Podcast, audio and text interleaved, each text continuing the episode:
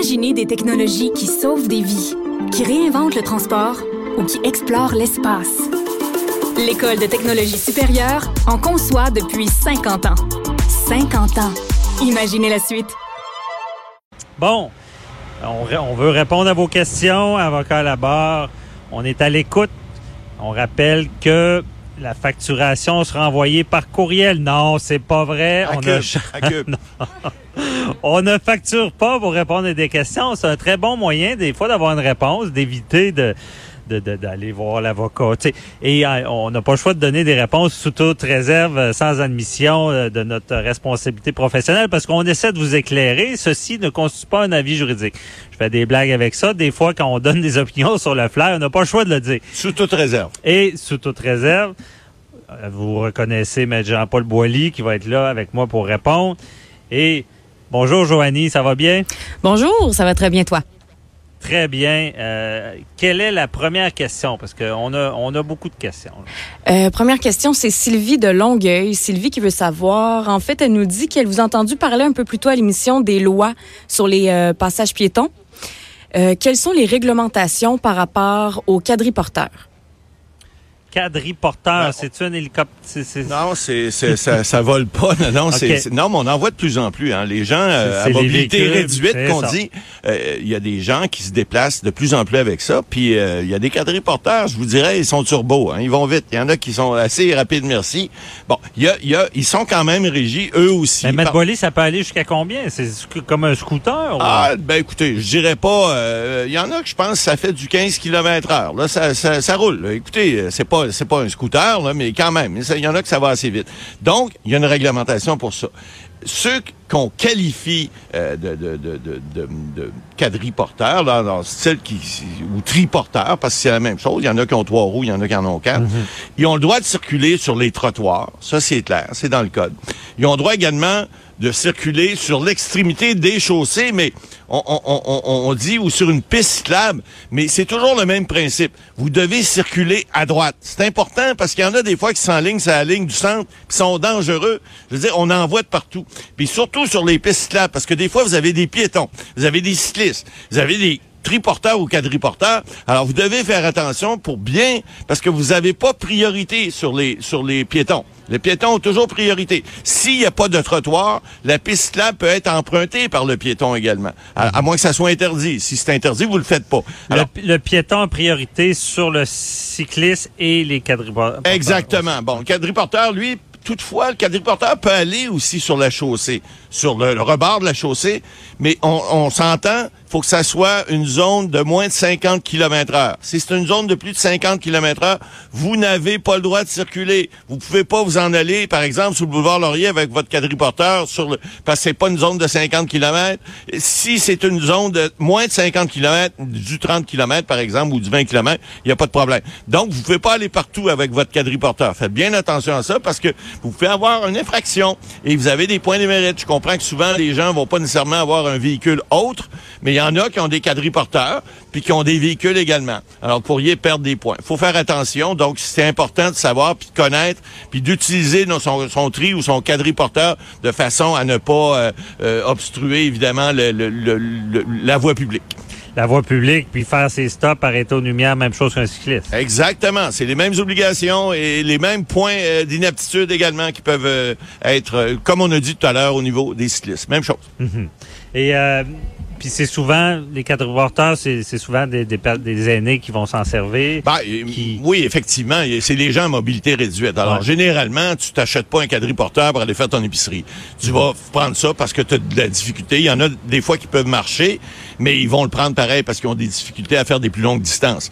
Mais c'est généralement ou des personnes des fois qui peuvent être handicapées euh, qui vont utiliser ce, ce type de véhicule-là. Mais on voit en grande majorité. Souvent, c'est drôle. Hein? On se promène, puis là, euh, ils sont 4-5. là, Ils font une petite randonnée. Puis on, mais ils doivent également, comme les cyclistes, se suivre à la queue leu Ils doivent pas être euh, deux de large parce que des fois, ils ont ils ont l'impression qu'ils se font un petit party puis ils partent. Alors, ça aussi, c'est illégal. Ils ne peuvent pas faire ça. Alors, ils se mettent en état d'infraction puis évidemment, ils pourraient recevoir des amendes.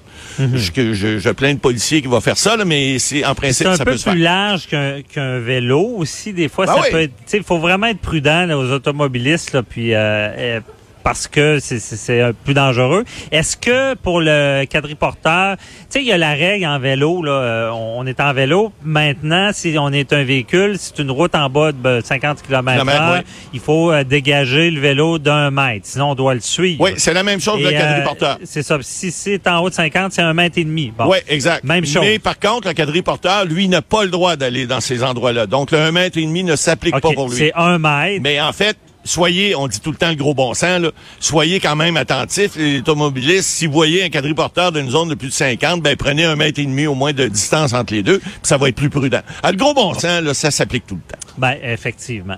Bon, merci beaucoup, bien répondu. Euh, Joanie, euh, prochaine question? Next. On a Antoine de Boucherville qui nous a écrit au 187 Cube Radio. Antoine euh, est un étudiant, en fait, qui va remplacer cet été sur des chantiers de pavage de route. Et il dit des fois, il fait extrêmement chaud à l'extérieur. Est-ce que je peux me faire remplacer ou est-ce que je peux refuser de travailler du moins sans risquer de perdre mon emploi étudiant? Oh, ben écoute, c'est une bonne question parce que évidemment, quand il fait chaud, des fois, il y a, il y a, des, il y a, il y a du travail. Des fois, nous on est bien ici, on est bien installé, une belle tente, tout va bien, il y a un petit vent. Mais il y a du travail, des fois, là, ce, ce, ce, ce journalier-là, parce qu'il fait du, il fait, s'il fait de l'asphalte, là, il fait chaud des fois. Il fait chaud, on peut comparer aux cuisines. Puis, Dans certaines eh, cuisines, il fait chaud. Il y a des entreprises aussi où, par exemple, si vous faites de la production, je suis déjà rentré dans une boulangerie, moi, je peux vous dire une chose. J'ai regardé le patron, j'ai dit, hm, j'espère que le CNESST viendra pas ici, parce que, d'après moi, Non, il y a des règles. La loi sur la santé et sécurité au travail prévoit qu'effectivement, l'employeur doit donner à l'employé, si, c'est un travail qui, peut avoir des coups de chaleur, d'abord, doit s'assurer que l'employé peut recevoir euh, des, pauses plus fréquentes parce que effectivement pour pouvoir se rafraîchir, prendre de l'eau, prendre du liquide, etc. Donc il y a une obligation de l'employeur de, de s'assurer que l'employé euh, va pouvoir travailler dans des conditions qui vont être meilleur que juste, euh, comme dans le temps, là, au pic pas appel, à grosse chaleur, puis aux travaux forcés avec les chaînes d'un pied. Là. Ça, c'est pas c'est pas mm-hmm. idéal. Puis évidemment, lui, ben, il est étudiant, je comprends qu'il veut pas perdre son emploi, mais il doit lui aussi s'assurer que les conditions sont optimales. Il sent son corps. Alors, c'est à lui aussi de dire à l'employeur, euh, Monsieur le patron, euh, j'ai besoin d'une pause parce qu'il fait chaud ou j'ai besoin de m'hydrater parce qu'il fait chaud. Alors, l'employeur a une obligation, puis l'employé en a une aussi, parce que l'employeur peut pas nécessairement savoir à la minute près que l'employé euh, trop chaud ou que c'est trop. Vous devez vous sentir. On, on dit tout le temps, écoute ton corps. Pas besoin d'être avocat pour écouter son corps, mais il faut quand même comprendre que il y a des situations où c'est l'employé qui doit savoir. C'est à lui de voir sa limite. C'est à lui de voir. Donnez un exemple. Les marathoniens, ils courent pas tous en 2,24, en 42 km. Il y en a qui vont le faire en 3 heures, d'autres en 3 heures et demie, d'autres ils vont courir plus vite. Ils ont tout chaud, c'est sûr, euh, mais ils vont s'hydrater en fonction du besoin de leur corps. Alors, c'est eux qui savent. Mais évidemment, l'employeur a une obligation aussi. Si l'employé dit à l'employeur, écoute, j'ai besoin d'une pause, j'ai chaud, puis que l'employeur dit non, ben, théoriquement, on parle en droit, ou des avocats, on est le droit de parler en droit, nous autres, là? théoriquement, il y aurait un recours contre l'employeur pour dire, écoute, t'as pas respecté ma, ma, ma liberté, moi, de pouvoir bénéficier de quelque chose au moment où je, moi, j'estime que j'avais trop chaud, j'estime que je voulais m'hydrater, ben, tu vas en payer les conséquences. Ben là, en espérant, évidemment, il y a toujours une présomption. Si, par exemple, l'étudiant en question, parce que c'était ça ta question, Joanie, il veut pas perdre sa job, si l'étudiant a peur de perdre sa job, ben c'est évident, dans un contexte, à un moment donné, on dit toujours aux gens, écoutez, là, si c'est dangereux pour votre vie, votre employeur n'est pas assez intelligent pour vous comprendre, ben excusez-moi, allez travailler ailleurs. Il y a plein d'emplois au Québec, il y en a bien des jobs. Mhm. Mais effectivement, il y a des cas où euh, les gens veulent pas perdre, ils veulent pas déplaire d'abord, ils veulent pas perdre leur, emploi non plus, ça peut être plus lucratif. Je connais pas le salaire de l'étudiant, mais si il y a un bon salaire, il veut pas le perdre. Puis on sait que des fois, dans un nouvel emploi, c'est un peu comme un entraînement. Hein? Ferez pas sans longueur de piscine la première journée que vous allez euh, commencer à à prendre des cours de natation, vous allez en faire deux, peut-être trois, puis peut-être à la fin, vous allez en faire ça. Alors, le travail, c'est la même chose. Il faut s'habituer au départ à des conditions de travail qui sont pas toujours évidentes. J'ai posé de la tourbe, moi, quand j'étais, lorsque j'étais plus jeune, et puis je peux vous dire qu'après la première journée, j'avais plus, ça me tentait plus, j'étais brûlé, j'étais raqué de partout, puis finalement, au bout de quelques semaines, ben, on commence à être entraîné, on est habitué. Alors, faut écouter son corps, puis euh, faut pas nécessairement écouter son avocat, mais faut comprendre ah. qu'on a des droits, puis il faut exiger des pauses, faut pour prendre de l'eau. Il n'y a pas, y a pas de, de, de règles établies. Euh, il fait chaud, deux heures, une pause, deux heures, une pause. C'est-à-dire que la règle, ce que, ce que le- la loi dit, c'est que euh, l'obligation de l'employeur, c'est d'être à l'écoute de l'employé et de lui donner de lui donner la possibilité. C'est large, évidemment, Ouais. c'est pas écrit deux heures une pause, une heure une pause. Mais en général, c'est effectivement ça. C'est une heure une pause et une autre heure une pause. Alors, si on considère, c'est pas écrit dans la loi après tant de degrés, c'est on parle de raisonnable. Évidemment, c'est toujours la notion qu'un juge aurait appliqué. C'est quoi raisonnable dans certaines circonstances? Ça peut être raisonnable. Et le froid est pareil. Hein. C'est pour le chaud, ça s'applique pour le froid. Là. C'est yin and yang. là. Alors, y- y- les deux sont pareils. S'il y a des situations où la température fait en sorte que votre travail peut être affecté, puis votre votre votre corps peut être affecté, ben vous pouvez demander des pauses ou demander d'être hydraté ou d'être réchauffé dans le cas où il ferait froid. OK. Mais euh, il faut laisser des traces aussi.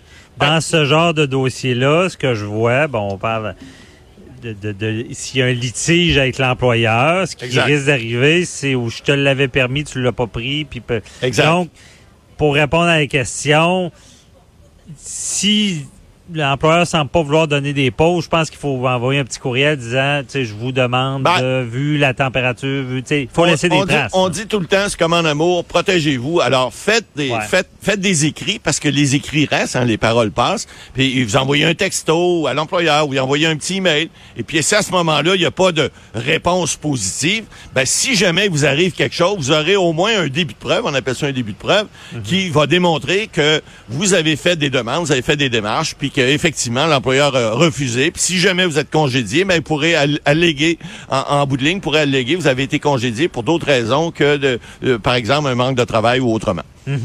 Bien répondu. Euh, Joanie, prochaine question. Janie de Montréal, quelles sont les réelles conséquences du vol d'identité euh, pour monsieur, madame, tout le monde? À part payer mes dettes d'études, je vois pas vraiment ce qu'il pourrait faire sur mon cas. Bon, c'est bon, on se ramasse avec des étudiants matin, c'est le fun. Écoutez, euh, on en a parlé en long et en large. là. Vous en avez parlé même avec euh, votre ancien interlocuteur Richard Thibault. Là.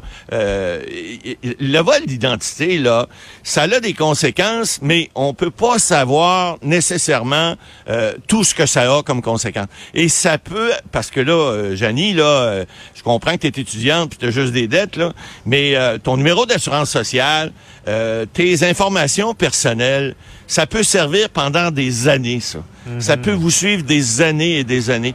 On a vu euh, dernièrement, je pense que c'était ce matin dans, euh, je pense que j'ai vu dans le journal Montréal, euh, un avocat qu'on n'a pas nommé là, qui s'est fait euh, voler puis euh, son identité, puis la personne a ramassé une carte de crédit à son nom qui avait un 3000 dollars qui évidemment qui a été dépen- vite dépensé et puis qu'il s'est ramassé avec cette carte là sans, sans savoir c'était quoi ces dépenses là puis c'est quelqu'un qui l'avait pris. Alors un numéro d'assurance sociale d'abord première des choses ça fait en sorte de vous donner une identité c'est une identité propre à vous et si on vous le, on vous le, on vous le à quelqu'un ou si quelqu'un vous le vole encore pire, ben il peut servir à faire bien des choses. À quoi? Entre autres, on a vu même euh, des gens soutirer, imaginez, soutirer des, des, des, des, des- des demandes de, de remboursement de TPS TVQ. C'est loin, c'est fort.